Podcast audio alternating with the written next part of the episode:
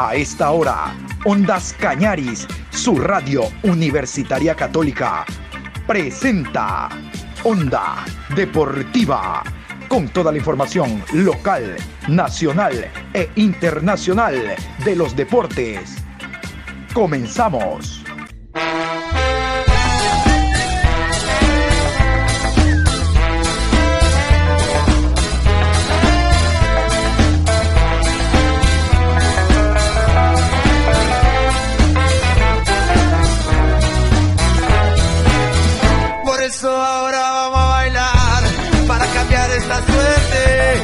Sabemos gambetear para ausentar la muerte.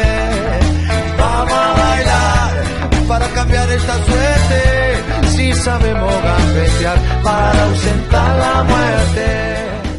Hola, ¿qué tal? ¿Cómo le va? Buenas tardes, Juan Pablo. Aquí iniciando la programación Ondas, Onda Deportiva a través de Ondas Cañaris. Hoy martes 10 de enero, programa 1118.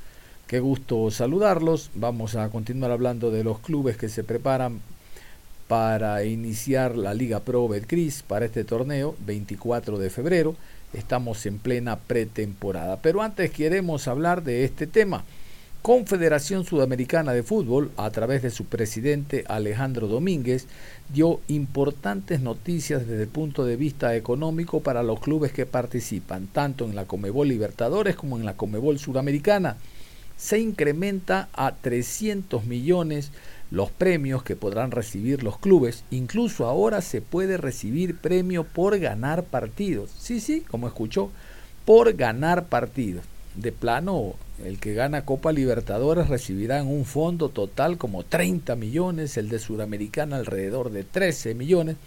Mejor vamos a escuchar lo que dice la letra, la nota desde Asunción, Paraguay.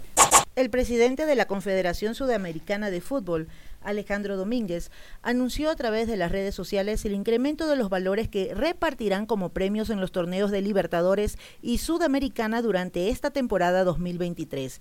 Ecuador contará este año con nueve representantes en torneos internacionales, entre ellos Aucas, Barcelona, Independiente del Valle, Universidad Católica y El Nacional en la Conmebol Libertadores, mientras que en la Conmebol Sudamericana estarán Liga de Quito, Emelec, Deportivo Cuenca y Delfín. Vamos a hacer que la pasión, fuerza y el talento de Sudamérica brillen hacia el mundo con un espectáculo cada vez más global.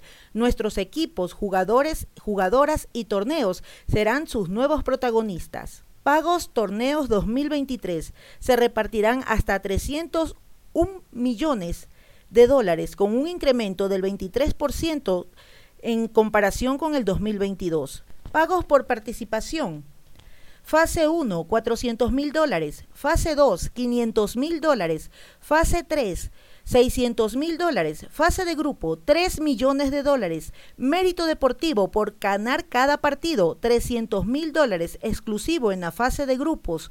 Octavos de final, 1 millón 250 mil. Cuartos, 1 millón 700 mil. Semifinal, 2 millones 300 mil.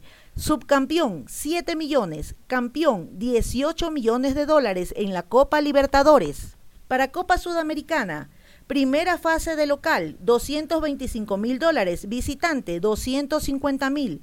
Fase de grupos, 900 mil dólares. Mérito deportivo por partido ganado, 100 mil dólares exclusivo para la fase de grupos.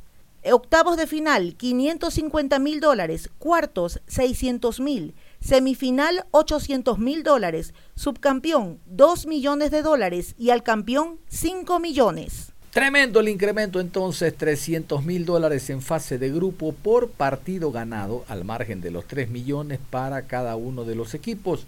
Y en Copa Sudamericana en fase de grupo por partido ganado, 100 mil dólares al margen de los 900 mil dólares. Qué buena noticia. Mejor vamos a escuchar a Alejandro Domínguez, el, el presidente de Conmebol, hablando de estos beneficios económicos para los clubes. Esto sin lugar a dudas que va a generar en un beneficio también para el espectáculo. Todos querrán ganar. Escuchemos a Domínguez. El protagonismo del fútbol está cambiando. Y este realmente recién es el comienzo. A partir de ahora, desde la Comebol, estamos promoviendo que nuestros talentos, nuestra fuerza, nuestra pasión del, del continente brille en el mundo como un espectáculo cada, día, cada vez más global.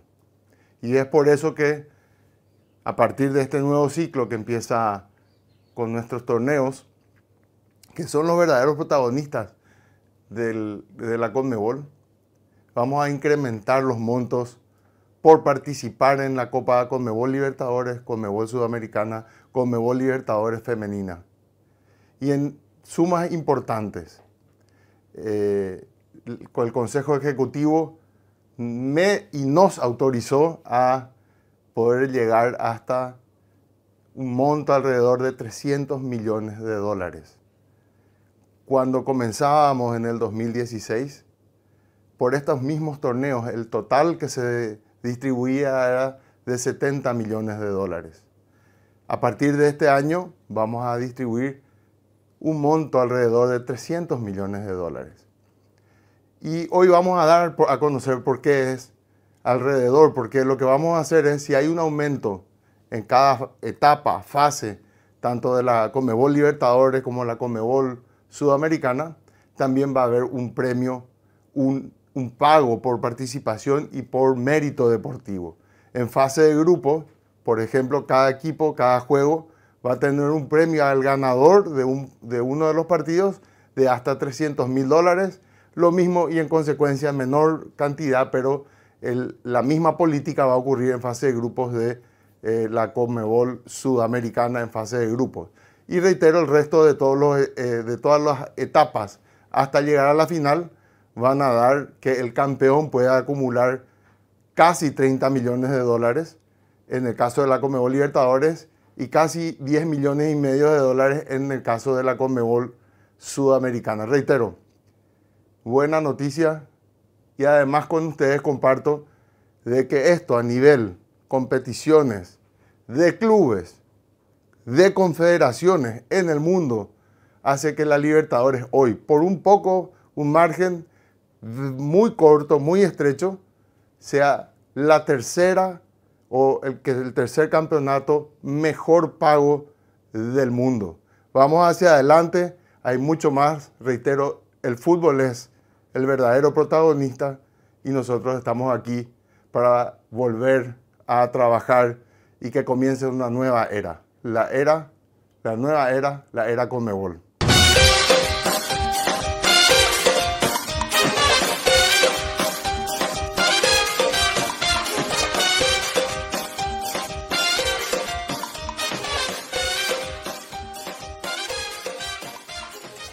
Así es, vamos a meternos a la Liga Pro Betcris, vamos a hablar del Guayaquil City, llegaron los refuerzos del City, vamos a contarles que estas son las altas y bajas del City para la temporada 2023. Hasta el momento, hasta el momento, escuchemos. Guayaquil City, Guayaquil City. Altas, John Narváez, defensa central, lateral derecho, 31 años, ecuatoriano.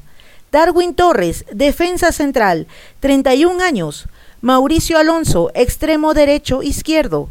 Winston Fernández, pivote medio centro, 24 años. Santiago Ramírez, media punta extremo, 24 años. Uruguayos. Bajas. Adolfo Muñoz, extremo izquierdo derecho, 24 años. Jordan Rezabala, medio centro ofensivo extremo, 22 años. Matías Oyola, pivote, 40 años. Jairo Jiménez, defensa central, 27 años, ecuatoriano. Snaide Cabezas, defensa central, 23 años, ecuatoriano. Vamos a escuchar al profe Pul, Pul Gavilanes, el director técnico del equipo de Guayaquil City en el inicio de los trabajos de pretemporada. Acaba de firmar eh, una extensión por cinco años más al frente del Guayaquil City. Recordar que el City enfrentará al conjunto del Emelec en la explosión azul. Ahora le van a llamar tarde Guayaca, imagínate tú. Y eh, la presentación también del City, ahora en el Chucho Benítez, será ante el Emelec. Pulga Vilanes, hablando del equipo ciudadano temporada 2023. Guayaquil City, Guayaquil City. Bueno, vamos dos días, dos días recién de, después de tres meses sin, entrenar, así que la, etapa de, de adaptación va, va a ser un poco más larga de lo normal, ¿no? Por lo general nos toma 3 a 4 días, yo creo que ahora nos va a tomar entre 7 y 8 y de ahí empezar a hacer los trabajos de pretemporada, ¿no? El día lunes ya, ya llegan todos los extranjeros y a la espera de, de un par de fichajes más que espero que, que en las próximas semanas se puedan dar. ¿En qué líneas piensa reforzarse, profe? Yo creo que nos están haciendo falta jugadores ofensivos, eh, extremos, más que todo no, no una posición en, en- en ideal, sino una característica, ¿no? Necesitamos jugadores que encaren, jugadores que, que les guste sacarse hombres en el uno contra uno, que esa es su principal característica, indiferentemente en el lugar del- de la parte ofensiva donde se ponga ubicado. Profe, ¿y ese hay en el mercado o hay en el extranjero? Ese jugador en específico. Hay algunos, pero, pero bueno, la mayoría tienen, tienen clubes, la mayoría tienen, tienen aspiraciones salariales bastante importantes que al menos este club no las puede pagar, así que de encontrarlo en el medio le vamos a echar mano acá y si tenemos que hacerlo en el extranjero lo vamos a hacer también. Profe, y con respecto a Snyder Cabeza, sorprendió también su venta. Le, obviamente compra de sus derechos deportivos, fue una muy buena venta para el City. Sí, siempre es una buena para Guayaquil City los jugadores que salen de acá y la, creo que la mayoría de gente lo sabe, ¿no? Nos ayudan a sostener todo el proyecto, la idea era que no se vaya nadie, esa era la idea y, y lo habíamos sostenido hasta fin de año, pero, pero bueno, cuando le sale una propuesta a un jugador que, que el club no puede rechazar, que el jugador no puede rechazar, hay que hacerla y, y creo que en ese puesto nos anticipamos, nos cubrimos bien con la llegada de Narváez, la llegada de Torres y un nuevo jugador que queremos promocionar este año que es el Chico Medina. Profe, el tema de Gabriel Márquez, conversaron con él, finalmente no renovará. Sí, sí, ayer conversé con él, con, con Gabriel. Lo que pasa es que Gabriel se, se- se- se- se le alargaron sus vacaciones, el pasaje de él está para, para el 10 de enero, pero él va a continuar en el plantel, él llega el 10 de enero a Guayaquil y el 11 debería estar entrenando con nosotros. ¿Qué opina sobre los ocho cupos extranjeros? Justamente le hago la pregunta porque acaba de mencionar que tal vez ciertos jugadores tienen pretensiones salariales bastante altas. ¿Se refería al ámbito de los locales o de los internacionales? Mire, eh, eh, para mí, o sea, no tiene mucho que ver a mí con lo salarial, ¿no? Así que, bueno, le agradezco por la pregunta, para, para dejarlo claro, yo soy un, un entrenador nacional también, así que... Pero yo pienso, tengo 41 años, ¿no? Yo pienso que, que no es mi opinión personal, espero no discrepar con nadie, si sí lo hago, que lo con todo el respeto, ¿no? Yo creo que estamos en un mundo globalizado, que, que, que la nacionalidad no es lo importante, lo importante es la capacidad. A mí la verdad es que me es indiferente si es ecuatoriano, si es chino, lo que me interesa es la capacidad. Y Guayaquil City no va a cambiar su proyecto si la liga dispone que sean 8, 10, 6, 4 extranjeros. El proyecto de Guayaquil City sigue siendo el mismo y en realidad que esa norma, al menos a nosotros, no es indiferente. ¿no? Si tenemos que echar mano de un ecuatoriano lo haremos, si tenemos que echar mano de un extranjero lo haremos.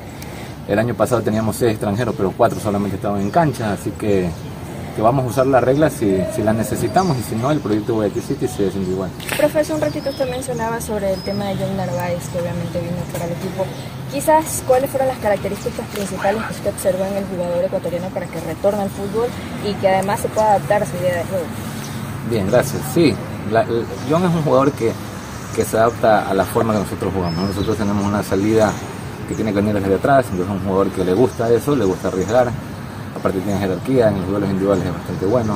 eh, así que son características importantes de cómo nosotros jugamos. ¿no? Sumado a que él, antes de irse a su equipo de Perú, estuvo entrenando con nosotros para ponerse en forma durante aproximadamente dos meses. Entonces él ya entrenó en el club, conoce el club, lo conocemos a él y, y lo vimos aquí siempre. Así que para nosotros no es un jugador nuevo, a pesar de que es la primera temporada que vaya a jugar acá.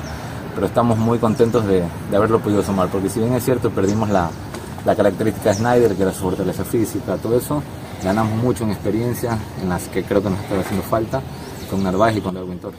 Profe, además de este año también uno de los objetivos es regresar a Copa Sudamericana. El objetivo es ser competitivo, el objetivo es ser competitivo y creo que en estos cinco años lo que hemos hecho es construir un equipo competitivo. A veces hay que seguirlo explicando, pero, pero hay que tomarse el tiempo. Si nosotros quisiéramos armar el equipo que armamos este año, no lo pudiéramos hacer, porque si Valle no fuera del club y no hubiese estado acá hace cinco años, yo no lo pudiera salir al mercado a comprar. Yo no pudiera salir a comprar un jugador como William Vargas, yo no pudiera salir a comprar un jugador como Cleviño, yo no podría salir a comprar un jugador como Arias, yo no podría sacar- salir a comprar un jugador como Manante, como Renato Ceso, como Parral. Esos jugadores han estado acá cinco años, cuatro años, haciendo un proceso y, creo que hoy es el momento del City porque, porque esos jugadores están en su mejor momento, Valle, los que nombré, ¿no? Valle para mí fue el mejor arquero de la temporada, Vargas fue el mejor en la temporada 2021 y en la 22 quedó campeón de la Copa Sudamericana con Independiente, Leviño tuvo una gran temporada, esos jugadores yo no los hubiese podido comprar si yo no los hubiese formado. Entonces hoy es el momento de Guayaquil City. Profe, partidos amistosos, ¿cuántos piensan jugar? Si todos con equipos del ámbito local o también les gustaría jugar con equipos del ámbito internacional. Miren, lo, lo que se, lo que podamos hacer lo mejor, ¿no? Lo ideal, lo ideal es hacer cinco partidos amistosos, tres en la costa y dos en la altura, eso es lo que, lo que está en la planificación. Ecuador todavía no, no tiene esa cultura de planificación con mucho tiempo de anticipación a amistosos, así que lastimosamente hay que irlos buscando en el camino, ¿no? Por ahora, así que tenemos ahí unas tres o cuatro oportunidades de jugar, lo que estamos acomodando es la fecha, esperemos que en estos días se cuadren, pero lo ideal es jugar cinco partidos. Escuchaban ustedes que una de las incorporaciones es John Narváez, lateral derecho o central, jugador que responde a un proceso de selección. Eh, hizo muy buenos años con el MLE, quedando campeón en algunas temporadas. Anduvo por Colombia, por el Melgar de Arequipa. Ahora retorna al fútbol ecuatoriano al Guayaquil City. Vámonos con los antecedentes, los equipos donde ha militado John Narváez. Guayaquil City, Guayaquil City. John William Narváez Arroyo, Esmeraldas, Ecuador, 12 de junio de 1991, 31 años. Posición defensa, 1 metro 81 centímetros. Deportivo Cuenca, temporada 2008-2011. El Nacional, temporada 2012. Emelec, 2013-2015. Rocafuerte Fútbol Club, temporada 2016. Liga de Quito, 2016-2017. Melgar de Perú, 2018-2019, Macará de Ecuador, temporada 2020, Deportes Tolima, Colombia, 2020-2021, Carlos Manucci de Perú, 2022, Guayaquil City, temporada 2023.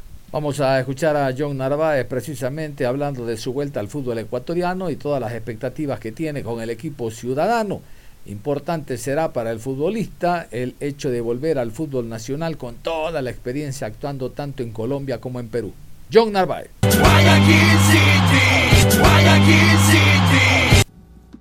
No tanto para el club, sino para el jugador, esta es la fortaleza del año restante, así que esperamos eh, enfocarnos 100% y en especial no, eh, de mi parte acoplarnos a lo que es el sistema de juego del equipo.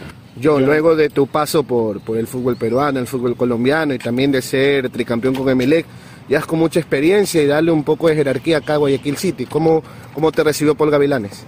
Bueno, el profe me recibió muy bien y esa, esa es la idea, ¿no? Yo creo que si viene John Narváez para eh, sumar un granito de arena y entre eso es eh, la experiencia y un poco el roce que he tenido, ¿no? Así que esperemos implementarlo y como digo, sumar al equipo que es lo más valioso. ¿Cómo tomas esta vuelta al fútbol ecuatoriano eh, con toda la experiencia que ya tuviste en el exterior? Bueno, lo tomo como un desafío, algo muy bonito, esperemos eh, estar al, a la gran altura y bueno, y demostrar de, de lo que ha sido Junior Bay en los últimos cuatro años. ¿no? ¿Cómo va la adaptación quizás al clima una vez más? Bueno, es- el clima siempre es una lucha, pero es algo que uno tiene que acoplarse lo más rápido posible, porque así mismo no, no hay que dar espacio a- al rival o, o a la competencia interna que uno tenga dentro del equipo, así que uno tiene que acoplarse lo más rápido y bueno, y que más que yo ya estuve aquí en la ciudad de Guayaquil. John, ¿qué te trae del proyecto Paul Gavilanes? No, me gusta mucho el estilo de juego, siempre tratan de salir jugando y bueno, es algo que yo hacía demasiado, especialmente allí en Perú, y a uno le agradaba y a otro no, entonces uno siempre eh, encaja en, en el gusto del entrenador, ¿no? Esperemos mi estilo de juego encajar precisamente aquí en el equipo. John, ya has conversado con Darwin Torres, va a ser tu dupla este, esta temporada en Guayaquil City. No, no, la verdad que no. Eh, igual yo creo que esto es un, un inicio y bueno, yo creo que todos vamos a pelear puestos. Aquí hay otros chicos también muy interesantes y jóvenes especialmente que quieren ganarse un puesto y pelearlo, así que yo creo que va a ser una competencia muy buena. ¿Como lateral o como central, John? No como central, lateral ya sería, no sé, en algún momento eh, que se me requiera, pero ya juego simplemente de lateral, de central. Para saber, llegas por, por una temporada. Sí, por una temporada y bueno, mis expectativas son, Dios mediante, sean más de una. Vamos a meternos a Liga Deportiva Universitaria de Quito que hizo la presentación de un jugador que de seguro viene a jerarquizar el fútbol ecuatoriano. Hablamos de Renato Ibarra, pero antes lo que quieren escuchar los ligados, las altas, las bajas, es hasta el momento el equipo con 12 o 13 que más jugadores ha contratado. Vamos a continuación con los nombres que llegan y los nombres que se van. Liga Deportiva Universitaria, nuestro rey de copas. Liga Campeón, Liga Campeón. Altas. Brian Ramírez, lateral izquierdo, 22 años, proveniente del Cumbayá. Richard Mina, defensa central, 23 años, viene del Aucas. Ricardo Ade, defensa central, 32 años, del Aucas. Mauricio Martínez, pivote, defensa central, 29 años, argentino. Viene del Racing de Argentina. Lisandro Alzugaray, extremo derecho izquierdo, 32 años, argentino, sin club anterior. José Angulo, delantero centro, 27 años, Ecuador. Querétaro de México. Leonel Quiñones, lateral izquierdo, 29 años, ecuatoriano, viene del Barcelona. Walter Chalá, extremo derecho izquierdo, 30 años, ecuatoriano, de Universidad Católica. Johan Julio, mediocentro ofensivo extremo, 24 años, ecuatoriano, del Santos de Brasil. Facundo Rodríguez, defensa central, 22 años, argentino. Guillermo Brown de Argentina. Renato Ibarra, extremo derecho, 31 años, ecuatoriano, Cholos de México. Jimmy Mina, defensa central, 24 años, de Unibolívar. Bajas. Cristian Cruz, lateral izquierdo, 30 años. Joseph Espinosa, pivote, 22 años, ecuatoriano. Tomás Molina, delantero centro, 27 años, argentino.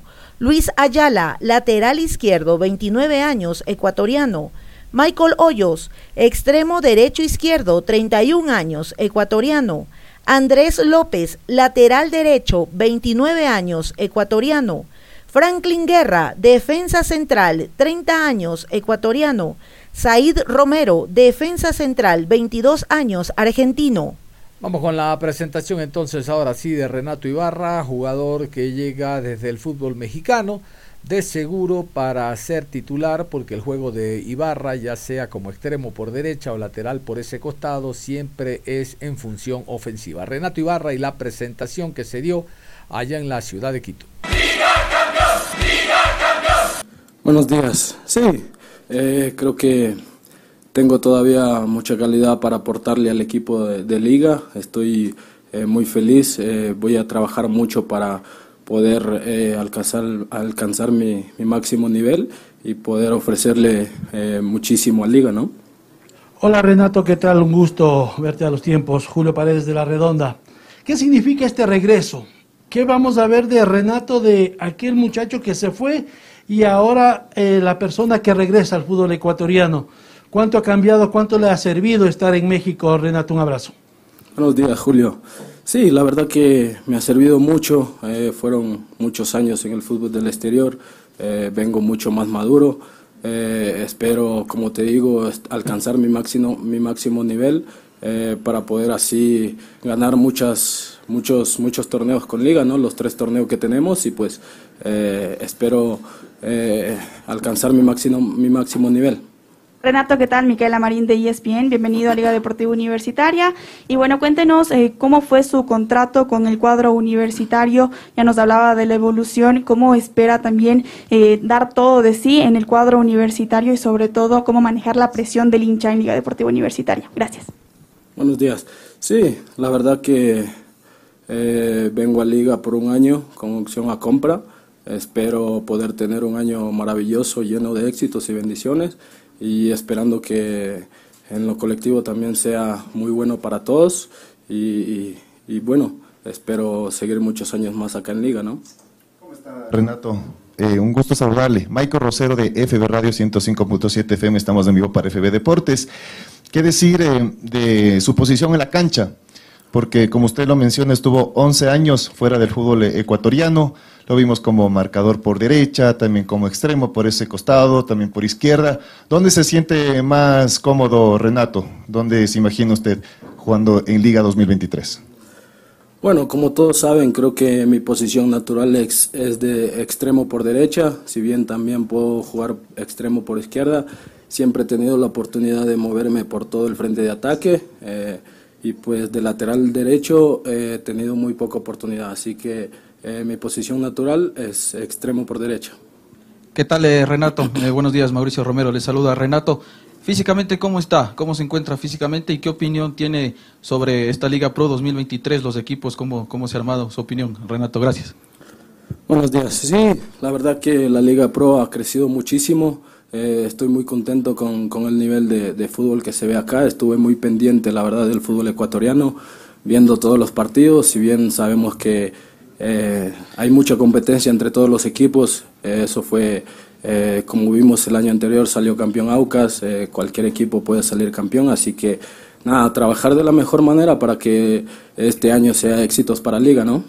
Renato, qué gusto saludarte, es Sebastián Aconda de Área Deportiva. ¿Qué diferencia hubo? Porque había algunos equipos que estaban tras tuyo, uno era el Emelec y Liga. ¿Qué diferencia hubo para que vengas a Liga y no a Emelec? Y la otra pregunta también, ¿cómo ves la parte ofensiva del cuadro universitario, las nuevas incorporaciones que tiene el equipo de la U? Sí, mira, pues la verdad que he visto las contrataciones que ha hecho Liga, eh, creo que la dirigencia ha hecho un, un gran esfuerzo, eh, estoy muy contento de venir a este grupo, sé eh, la calidad de personas que hay, la calidad de jugadores y creo que en la parte ofensiva, en todas las líneas, creo que estamos eh, totalmente muy preparados para poder darle muchas alegrías y buen fútbol a, a la afición, ¿no? Hola Renato, ¿cómo estás? Eh, Roberto Quimite de Entre Fútbol y Panas y Curiquín TV. Renato, eh, vienes un equipo eh, como la estrella, la figura de la incorporación 2023 para Liga Pro. ¿Cómo llevar ese peso y qué ofrecerle a la hinchada que está muy presionada viendo las incorporaciones? Gracias.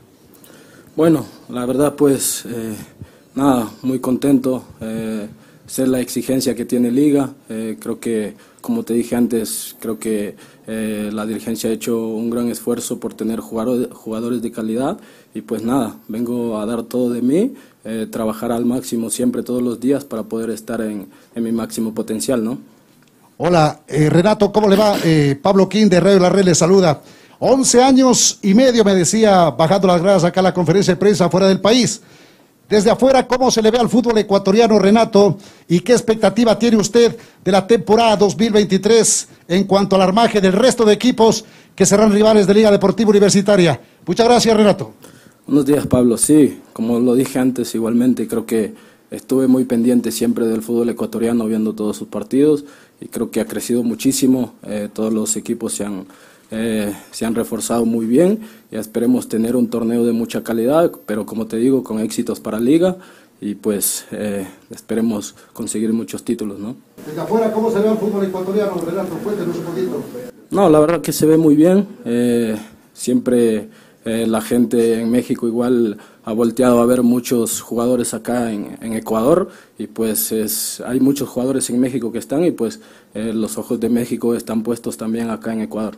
Ahí estaba Renato Ibarra, jugador de Liga Deportiva Universitaria de Quito. Recordar que Liga en la.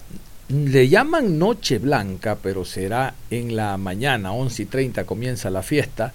El día 29 de enero, Liga se enfrentará a El Nacional. Reitero, no se va a jugar en la noche, pero por marketing le llaman la Noche Blanca. Vaya a saber usted el por qué, cuando el partido es en la tarde. Bueno.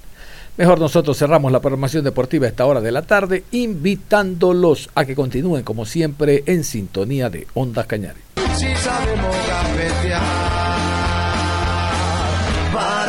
para la muerte.